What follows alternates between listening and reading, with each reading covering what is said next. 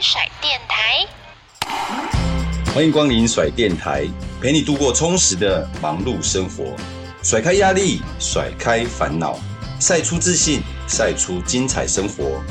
最帅最甩的甩电台，给你最闪亮的每一天。甩电台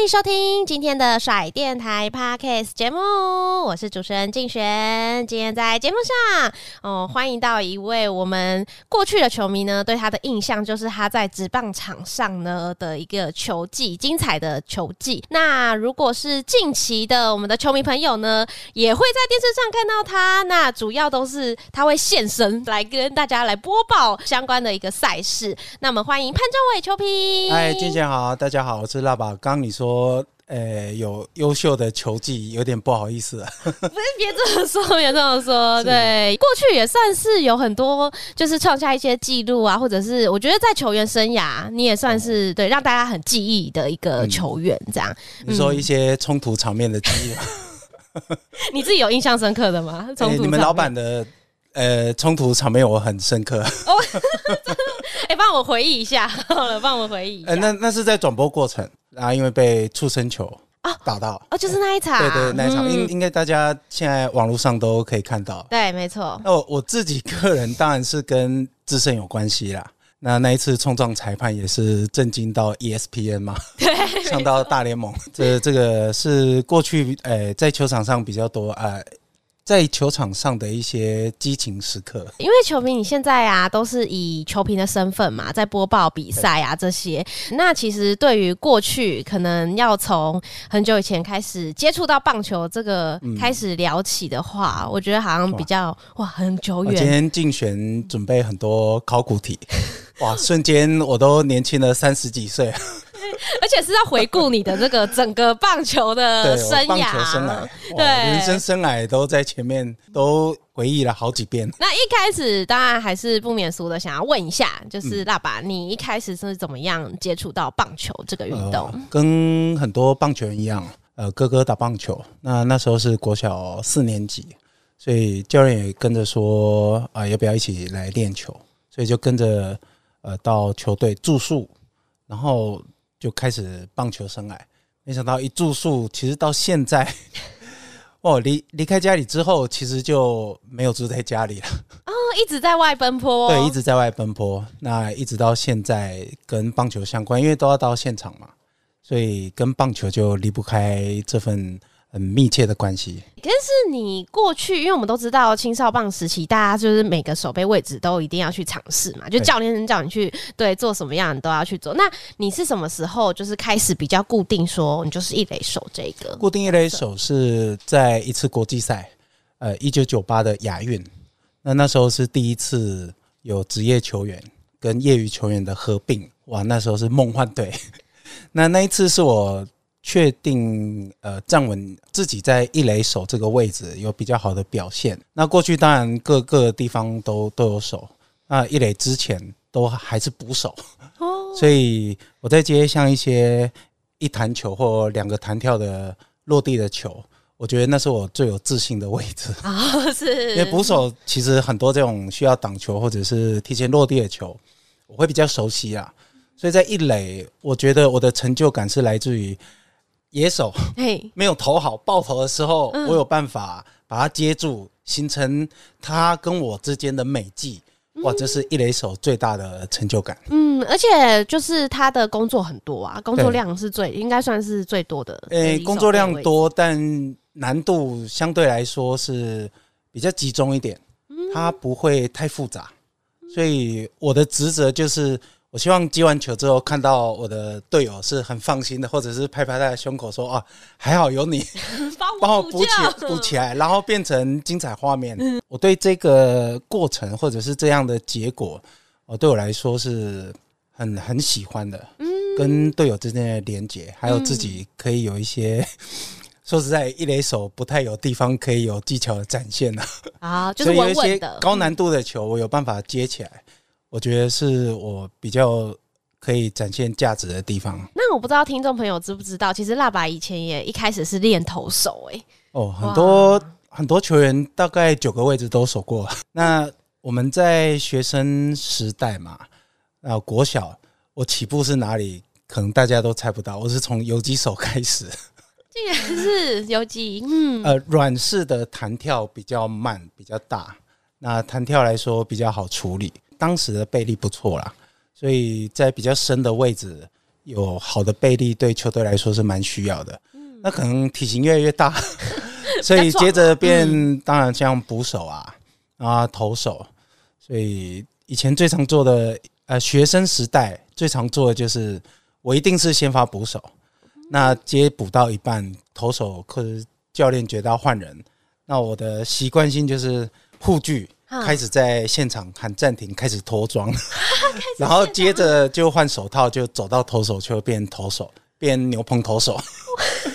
哇，你也是二刀流，大家以前都是。其实只要臂力稍微好一点的呃球员，我觉得在球队都会有这样的需要，所以有有这样的过程，我觉得学生时代我的哎教练给我的工作，我会变得很灵活，所以我各个角度，包括捕手啊、投手啊，我就都有尝试过。嗯，那在自己当打者或当投手的时候，有比较多的角度可以来思考，对以后的。球技都有帮助啊。嗯，那你是什么时候觉得自己志向就是说你想要当职棒球员，然后就一直坚持棒球，就从来没有再中断过了？哦，嗯，诶，要当职棒球员大概是大学时期，当时会一直觉得自己好像还不够，会觉得说哇，这想到中华城棒队，当时像我同期的像许明杰啊，他高中毕业就已经进到城棒队，然后在国际赛有发挥，还有曹俊阳。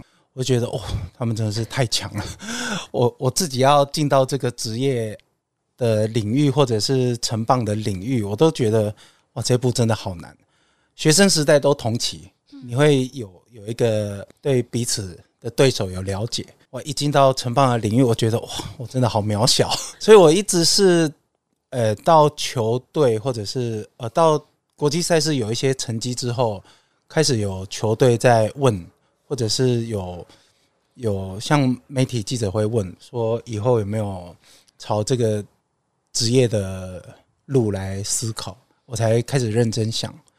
那我一开始是想说，如果能在像合库台电领三万块，我真的很开心。那慢慢有一点成绩之后，才逐步的把这个诶目标放远，稍微再放前面一点。那当然，进到职业之后，我就不设目标，我就只能往前冲了。啊，所以一开始是蛮保守的。那确立确立目标之后，可能就放手了。所以也算是有一点点像走一步算一步，没有说一开始就设立很远大的志向。所以我说，我真的很佩服现在高中毕业之后进来打职棒又成熟又自律的，像江坤宇这种。我在那个年纪，我 我都不知道我该想什么哇。对，所以我觉得现在知识很发达，所以资讯很丰富，然后很多呃前辈的例子可以依循。我觉得这一点对年轻选手来说是很不错的。那其实我自己看到，就是爸爸过去有加入到国军棒球队，我自己是蛮好奇这一段，就是我们可能对这个的熟悉度还不够，可以跟我们分享一下那时候是为什么会竞选是第一个。呃，这么多媒体，我从事球评这么久，第一个问我国军问题的，真的，我想说这很特别的经验啊。嗯，嗯对，这这这一段时间最难的部分，就是要进入国军棒球队。哇，它门槛之高啊！第一个，你当然要有一些国际赛事的经验，或者成棒赛事的成绩。那第二个就是棒协有认同你的成绩之后，他要发文到中心。哦，就是发文过去，或者是到你的部队，我那个这个阶段就很煎熬，所以第一个要棒协的认认可，还有你自己的成绩。那有了这个资格之后，等公文真的是度日如年。人家他在等放榜，这样。所以这个门槛也蛮高的，因为国军一队就是一个球队的数量大概二三十个，其实呃很很少，所以要进国军棒球队这个想法对我来说比进国家队还要难。哦，更困难。对，因为国家队有培训队，它有大名单，大概六十，然后还有分几级的赛事。但国训队就只有一队二十几个，哇！所有当兵人都要挤这个名额，所以那时候真的是光要进去，我就是拼了命，想办法表现自己好的部分，得到认同。那当然有了资格进去之后，我觉得进到国训大家都很珍惜。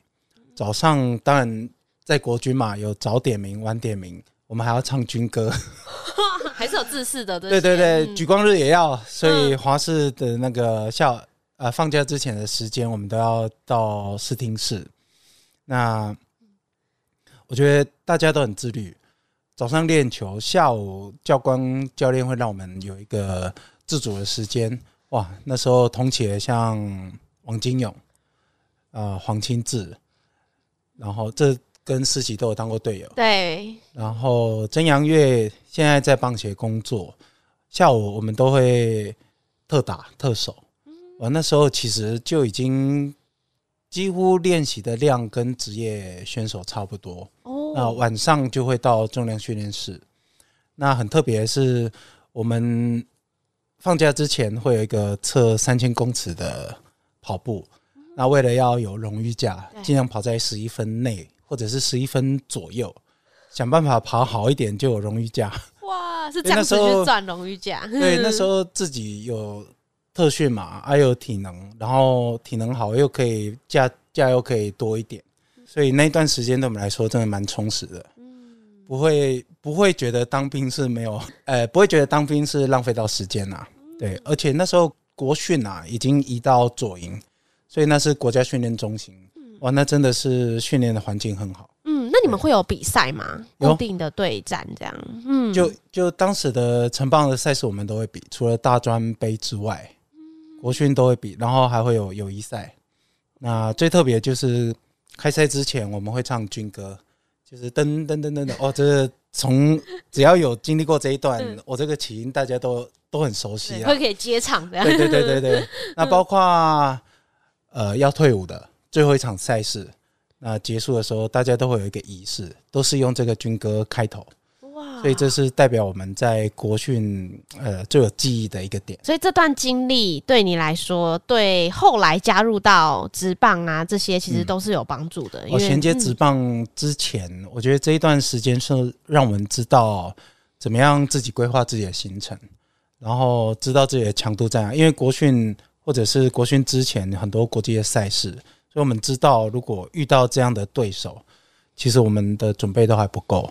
所以国训是给我们很大的空间，可以去做自己想要的训练。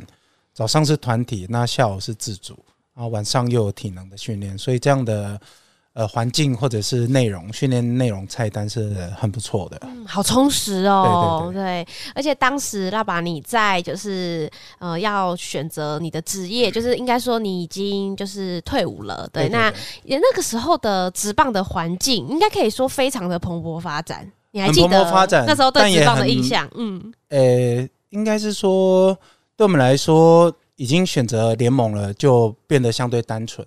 那时候是让呃选择台湾大联盟，那也选秀进来，所以就对我来说就不会那么复杂。那对球迷来说是觉得说，哇，这个壁垒分明，就是说，哦，当时有很呃不同的联盟，那当然就会有不同的对抗。那对球员来说，其实我已经选择联盟，在台湾大联盟，所以我觉得好好想办法啊，想办法练球。对我自己来说，进到职业反而思绪不会那么复杂，就是想办法往前冲就好。嗯，那那时候那么多支球队啊，你在选择球队或者是选择联盟上面，你有什么样的考量？嗯，去加入选选择联盟的考量会放在最前面啊。那当时台湾大联盟的接触都比较早。学生时期就会来问，透过家长，那慢慢就会有自己的想法。那最后跟家长的讨论是选择台湾大联盟，所以选秀进去之后，就是他们因为是分发嘛，选秀一起，然后再分发到各队，所以这个跟现在的选秀制度稍微不太一样。因为他们应该说，嗯，背后的老板他的方式运作的方式不同了，所以那也是蛮特别的经验。而且加入到就是你是一开始加入到高平雷公队，对，那时候的整个球队的文化啊，或者是当时的对于直棒的这个想象，对，可以跟我们回忆一下。像主持人跟球迷都听过春训啊、集训，对不对？那台湾大联盟很特别，秋训一开始新人选进去秋训到春训之前，其实是所有的人在新庄。啊，所有的人？对。因为一军，然后那时候好像没有一二军。诶，一嗯，对，就是所有的年轻选手都在同一个地方受训。那训练完之后，到春训之前再回到母队，很特别吧？对啊，所以其实跟别队的球员，大家基本上就是有点像同期的啦。对，同期进去没有什么球队。主主要还是经营的方式啦。那四支球队是各有赞助的公司嘛？那母集团就是。诶、欸，背后的母集团是同一个，所以这样的我这样的经验大概我不知道以后会不会有了，但真的之前可能也没有，所以这是很不一样的经营模式。那有有幸经历过这一段，我觉得真的是很特别。嗯，那你有感受到母企业的公司的经营方式啊？好处就是在政策的执行上会很一致。呃，包括训练的方针或者是一些球队的方向，呃，我觉得在他们内部有有确立好目标之后，在执行上是很有效率的。所以是对于整个联盟的政策啊，什么制定的规则，应该也都蛮快的。像我是选手啦，所以只要总公司有什么，或者是联盟有有一些新的制度，我们在执行上其实都很快上手。嗯，因为讯息都很快，我们就知道嘛，所以包括赛事的减少或增加，我们就知道今年的准备的赛事或比赛赛程，这些我们都很早就知道，所以比较好准备。那辣爸，你还记得你第一次站上直棒的场上，嘿，对的第一场比赛的那个画面吗？很模糊，啊不，所以你没有特别把那一个时刻就是很深深的记得。呃，有有些球员会特别记住。我的个性是，可能是从小训练的模式，我都很习惯把比赛的过程跟结果，把它当天结束就放掉了。哦，因为我的目标就是要放在当下跟接下来的比赛。对，所以这个已经是我，我我不知道是不是个好习惯啊。对于我这样的职业，这样的个性，我觉得很快的把一些。呃，不管是好的坏的，就是把今天结束就已经是今天，已经是过去式了。那我在意的是现在式跟未来式。嗯，其实这这在直棒场上对我的帮助非常大。这样子我在历经，尤其是打得好，也很容易低潮。对，因为你会很有得失心。打的差也更容易低潮，因为你会钻牛角尖。对，所以心理状态，我觉得我自己这样的心理状态是会比较稳定一点，而且比较快度过低潮。嗯，对，所以我的低潮期有出现过一两次，但是都不会太太久。对，嗯，你不会说刻意说要去一直看回放到底哪里，对，要一直去更正这样子。心理状态跟技术状态不会低潮太久。通常是生理状态，比如说受伤或者是一些疲劳，才会影响我久一点。所以这是我在职棒场上大概第二年、第三年可以比较进入到轨道的一个重点。我觉得可能是跟辣爸你的个性有关系耶。我这也帮助到我生病的时候。你是说我不会太纠结？对，我不会太纠结一些很重大的失误，或者是。在球场上的失误，或者是被逆转再见安打，或者是自己的再见失误，那在病床上当然就是病况不好，就我很快可以转换这些不好的状态了，不会让这些不好的想法困住我。嗯，那好的部分呢？就是如果你有好的表现，你会去好的部分，我都会当下很享受，然后过了就要赶快再去平稳，因为。我可能睡觉，明天又要比赛了。我这么嗨，等一下还没睡好，哇，明天一定很惨，因为这有经验呐。哦，你有经验过？有有经验，有有时候呃打的太好，然后隔天比如说再见全垒打，我其打直棒第一次低潮就是再见全垒打，接下来二十几次二十几支零，我突然打不到球，太还是太过、欸、得失心太大，我觉得我应该要打好。那没有安打之后就开始纠结，所以这样的过程我会觉得哦，原来真的打得好比较简单 呢。那打得好要维持比较难，嗯，对对，呃，比较很难量化的地方啦。对，心理层面，这其实我觉得也影响了棒球员某部分，嗯、因为我们之前可能访问过一些投手啊，嗯、那我们都知道投手会有什么投球失忆症嘛，嗯、但是打者好像就顶多就是说他有一个低潮期。那你觉得自己打者也会有一些心理的可能有影响到你发挥的部分吗？我打者很特别，因为你好的部分投手会尽量闪，所以你在执行打击策略的时候。打者通常不能太铁齿，所以为什么打者要这么全方位？他如果策略太单一的话，马上就被对方破解啊啊！马上识破，因为你你太容易被对方抓到你的习惯，所以打者第一个不能太铁齿，第二个就是我们用现在大家比较能理解，就是你要有情搜的能力。那情搜自己，情搜对手，这样打者的缺点才不会太明显。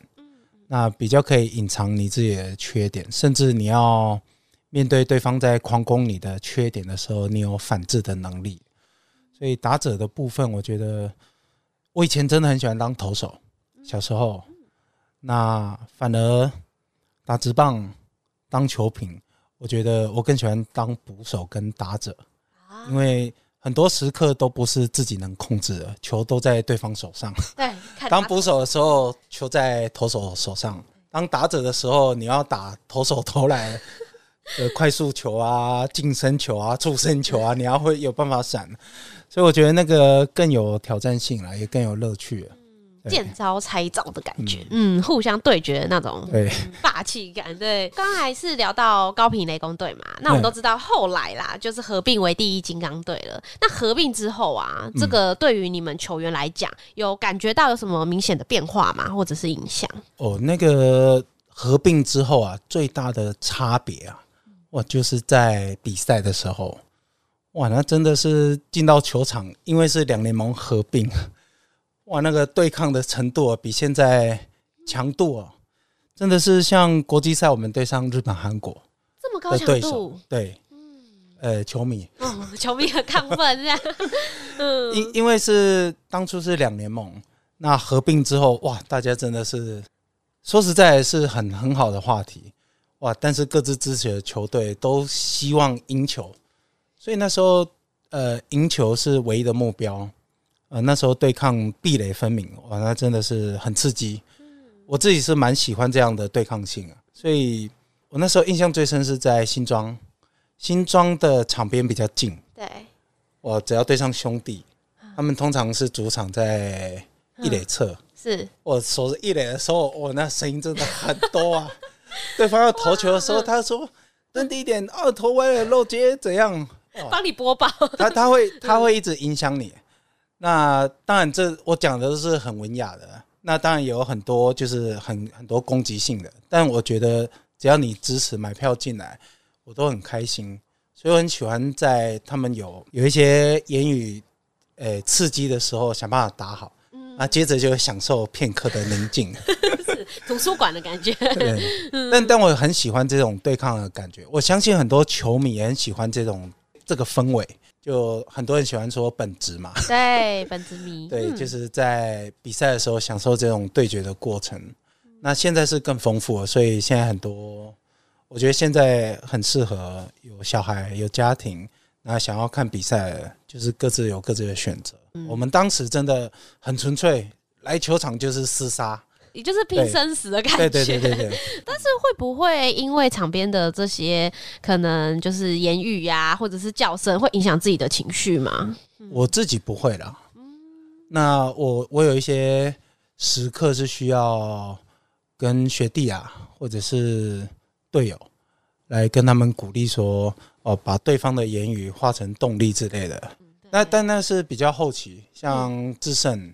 还有小头进来的时候，因为那时候我的年纪也稍微比较长，好像比较能讲话了，有发言权。对，稍微可以，因为也比较多同才啦，或者是年纪比较小的，我开始可以分享一些经验的时候，我像到蓝牛的时候，我就可以慢慢叙述一些哦自己的想法或经验，如何把对手的一些言语把它转成自己的动力。那想法稍微转，嗯，那自己可以接受。哎，你上场之后会变得很自在，是享受那个。这个很微妙，就会变成球队的风气、气氛。或者是化学效应，呃，慢慢演变而来。嗯，所以感觉爸爸是到了比较当学长的时候，就是也是算是差不多蛮多给学弟建议的这样。对，因为刚进职棒到合并第一金刚的时候，在队上年纪还不是还不到，应还不到学长这个这个程度啦，或者应该是说自己的经验还不到。那慢慢到转到蓝牛之后，开始有像。一些两联盟对抗的经验，我有在大联盟的经验。那合并之后，现在又变成新的球队，对，那自己就有这些经历，就比较了解说，哦，新球队新气象，那教练要的什么，球团要的什么，开始比较能够知道理解这些问题。那新进的选手在理解这些问题的时候，可以稍微让他知道说，哦。第一步是这样，第二步是这样。啊，进到球季中，然后开始连败是什么感觉，连胜是什么感觉？对，嗯，慢慢可以分享。是，那把你算是一个蛮适应力蛮好的球员嘛？因为你看，你经历了这个不同的球队，然后又不同的联盟，嗯、又待过两个不同的联盟嘛，所以要去适应这些不一样的变化。如果要讲到适应力，我我觉得这是要写那个履历的话。我我可以把它当成一个可以可以讲的部分啦，对，就是怎么样适应环境，那怎么样适应诶团队？有没有想要用这个来出书？感觉你也很适合，嗯，来分享。嗯，出书是真的还没有想到，但如果有像像我应征，我应征工作只有一次，就是房仲，对，我自己主动去应征的啦。那选秀是球团选嘛？对，被选择。对对对，所以我主动去应征就一次经验，就是房仲。那老板问我说：“你知不知道房仲在做什么？”我说：“就是要卖房子啊，想办法介绍我的商品。”那我就特别跟他说一点，我说：“呃，我可以在房仲的单位发挥团队能力。”他说：“哈，房仲都是单打独斗啊。”我说：“因为我在团队出身，我从小就是团体生活。”那我在房仲公司的话，诶、欸，我可以集结我呃集结我的优势，就是我我可以很快理解我的同事的强项是什么。他说啊，可是你现在都还没做，都对啊啊，没关系，你就给我个机会。那所以我很特别，当房仲大部分都是单打独斗，因为这样奖金最多。对啊。但我是有 partner，我总共是三个人，三个人一组，所以我们在 卖房子的时候。嗯哎、欸，客户的感受会比较不一样。你是说三个人一起出现吗？就是不是我们我们会分工哦？你们会分工？对，我们有男有女，还有我嘛。嗯、像要要要跟，比如说你要买房子，你希望价格降多一点，我就是负责供给啊。我来跟呃屋主谈，是呃希望他可以降价。嗯、那像因为有有女孩子，对呃我们的团队有女孩子，所以。有女生的需求的时候，她的她的角度就可以切入。还有另外有男生，他是在地的，他在地很久了，所以他对于呃环境熟悉度很高。那困难的交给我可以，不管是要去跟呃王大哥呃可不可以降两百万对呃这这一句出去大概会被洗脸呃这种都可以交给我。天哪！对对对，所以是团队合作。对对对，所以所以这样的经营模式是。比较少见啊，所以我我的适应力可能就是来自于之前棒球的养成。嗯，对。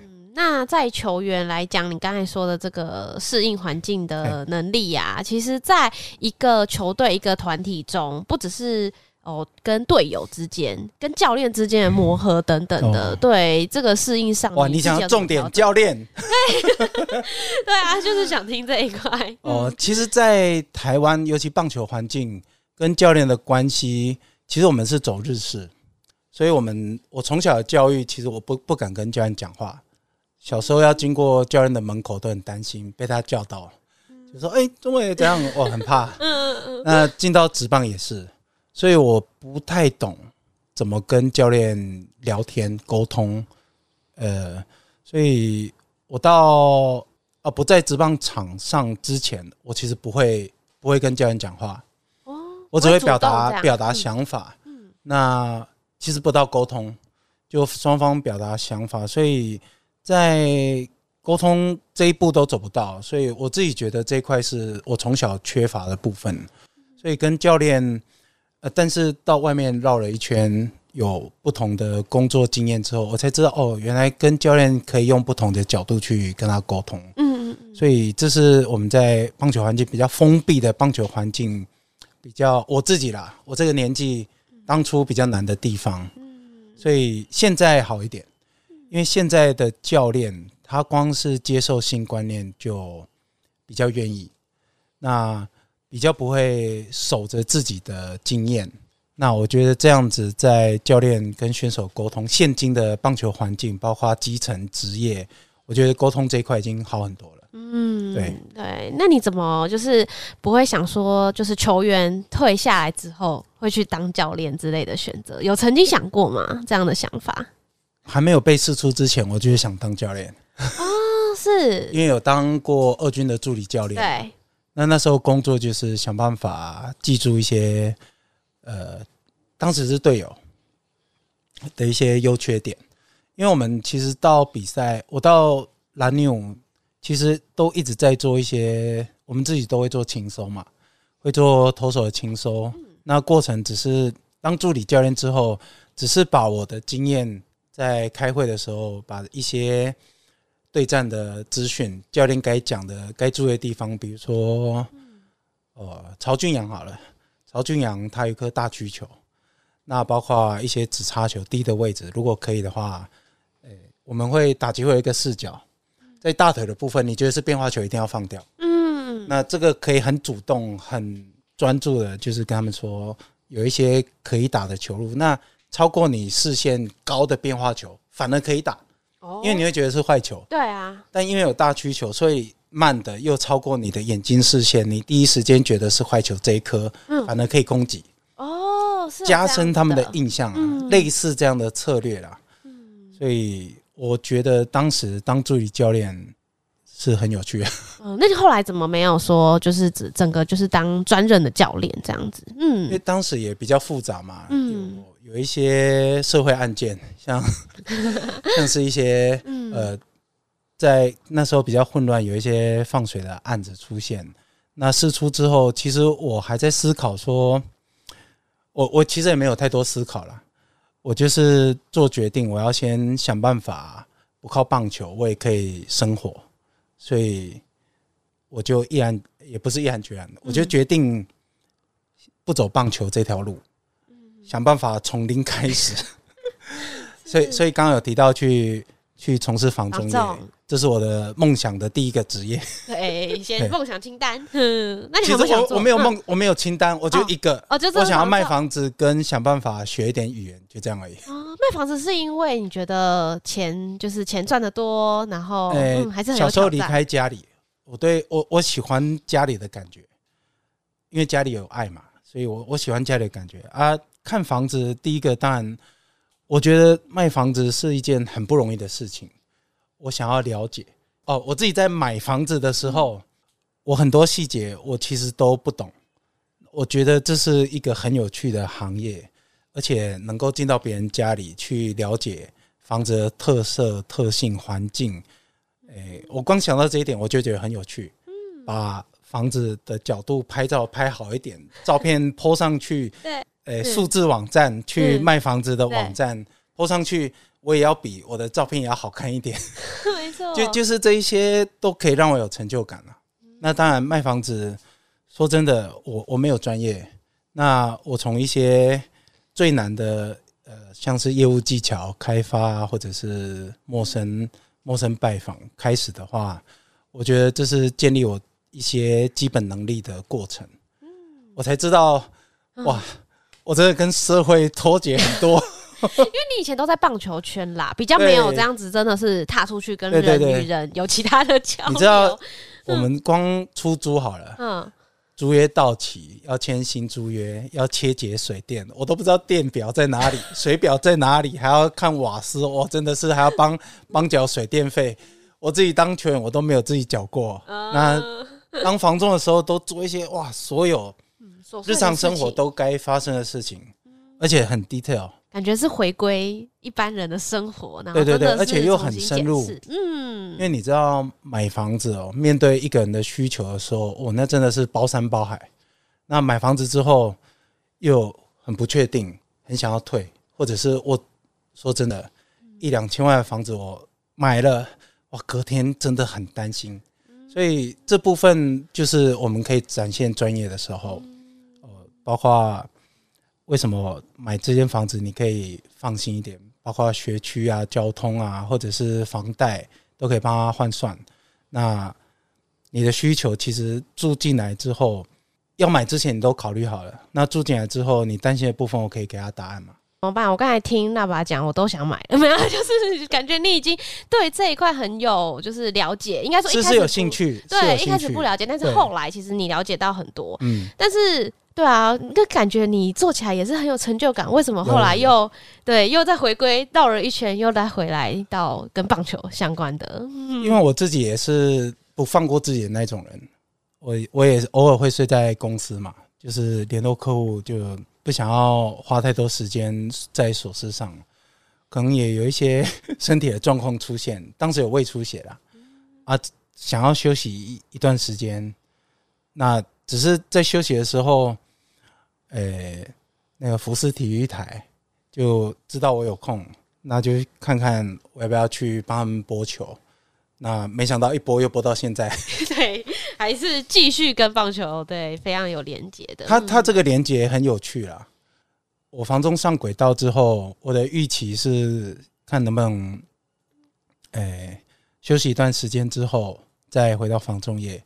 那播球之后，我没想到在在外面社会上绕了一圈，回来播棒球会突然找到另外一。层一个层面，棒球突然变得超级有趣啊！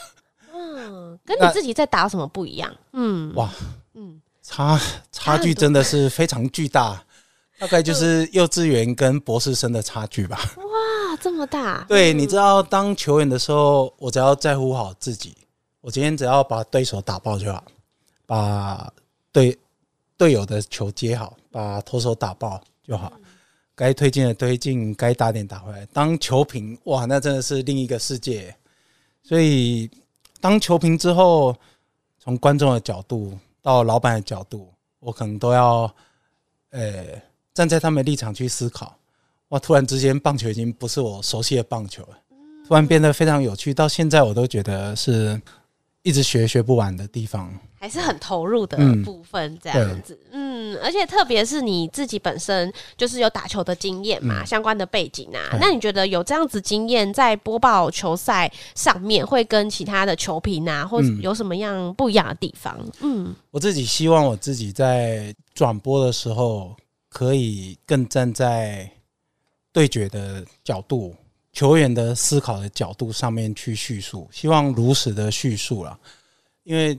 我知道对决时候可能犹豫，或者是策略的选择错误，可能就是一支再见全垒打，或者是呃精彩美技。我觉得在决定对决的这个过程，我比较能够理解。我希望能够呈现这样的情境，因为数据这些都查得到。那心理的变化，或者是赛事节奏的变化。我希望可以站在我的立场，让球迷更了解这这是什么样的一个情况。嗯，比如说，哎，投手节奏为什么这么快？哦，因为他跟捕手的默契很好，第一个暗号他就投球了，所以这个可能前面我会做功课，他是不是先花时间去做沟通？哦，为什么？哦，比如说弗莱西，他在做暗号的时候，哇，几乎百分之八十都是点头，为什么？哦，可能就是他对于投手了解自己的策略，对对手了解，呃，他有他有他有办法引导，那他的引导能力很强，我觉得我可以慢慢叙述，这不是慢慢叙述，我可以叙述这个过程是为什么。那投手可能摇头，他可能是可能某个球种很好，我可以很快的不用一大篇废话就可以让球迷大概知道他为什么可以这么笃定就对决。嗯，点出那个关键点。对对对，嗯，因为自己我我尽量希望在对决之前有一些状态、思考的逻辑可以先带进去。那结果出来之前，球迷如果有一个预期，哇，出来的预期跟他一样，看球会很有乐趣啊。对，就是每个人当总教练的感觉，又是又是绕回到总教练。对，你要你要当转播的总教练、键盘总监都可以。对，你你知道看球有很很有趣的地方，就我觉得。安达要出现了，为什么？哦，这个论述出来，哎、欸，安达真的出来了，他就觉得哦，我预测成功，对不对？我有什么？那那你你不想像我我自己当我自己看球赛不工作的时候，我很喜欢听讲评，我想要进入讲评的节奏里面，我希望他带我去哪里就去哪里，我觉得随着讲评或者是主播把我带带去数据啊，或者是带去他的心理状态啊，或者是带到现场对决。我觉得希望让他带，他带去那边哦，我觉得很舒服。然后随着对决 play，然后我就很喜欢听听听球评主播，然后叙述还有他们做的一些资料，我就很喜欢这个过程。嗯有些球评会喜欢聊一些故事，比如说像是球员场下的花絮，对，或者是经典时刻。对，那我现在就要来呃考验一下 爸爸的记忆力了。你还记得那时候第一金刚有一场，就是曾经啦，在二零零三年，对，当年是中华职棒史上最低胜率的一个记录嘛。那时候的就一直连败啦。那其实对于整个团队，那包含你也是其中的，对对 对，这个团队的一员。你那时候有感觉到这个连败的气氛氛围对球队的影响，嗯，回到当时，我觉得是自己能力不够，包括我那时候是中心棒次，呃，对投手的强度，我可能有办法安打，但是我那时候应该呃零三零四那时候没有太多长打，所以打点比较少。那这也是我后来会开始，说实在，以前对。呃，重量训练的观念比较薄弱，所以包括挥棒的轨迹，我觉得自己技术的部分有那样的强度之后，我才知道自己不足。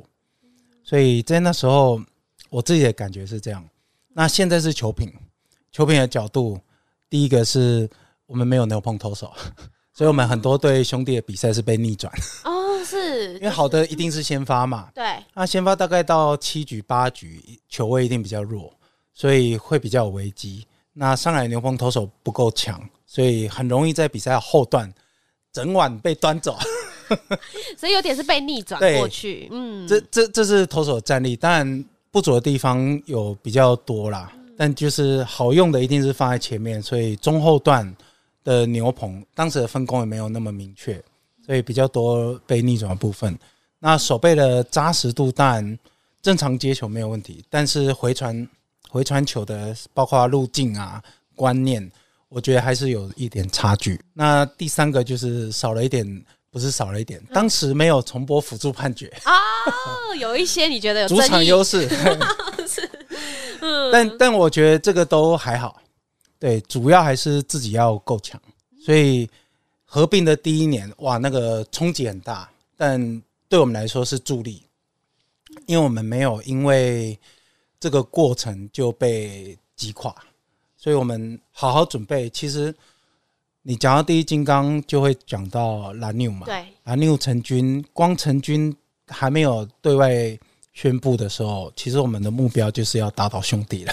哦，因为所以老板在呃记者面前，他们说我们的目标就是要打倒兄弟。其 其实目标就是要打倒最好的球队啦。因为兄弟在那时候是最好的球队嘛，那人气最高，最有韧性，那组织也最好，所以我觉得我们以他为目标是一个很正确的想法。所以有了前一年失败的经验，我们的准备就很充足。最近喝到一款豆浆，一喝就知道是一种很营养的豆浆，因为它不会很甜，又可以喝到豆浆的纯粹。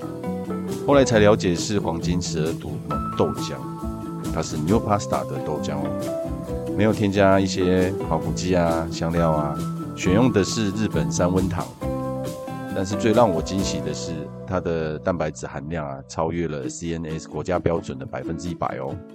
运动员很需要的蛋白质都在里面喽。现在甩电台开团的优惠，总共有三个套组，都有将近八折的优惠。购买套组的部分收入也会回馈到球牙基金。欢迎参考节目资讯栏来做购买链接喽。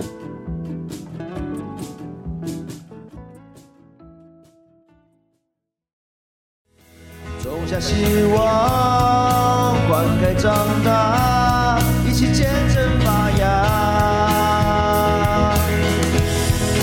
信心开创，欢喜渴望，人生新的赛场。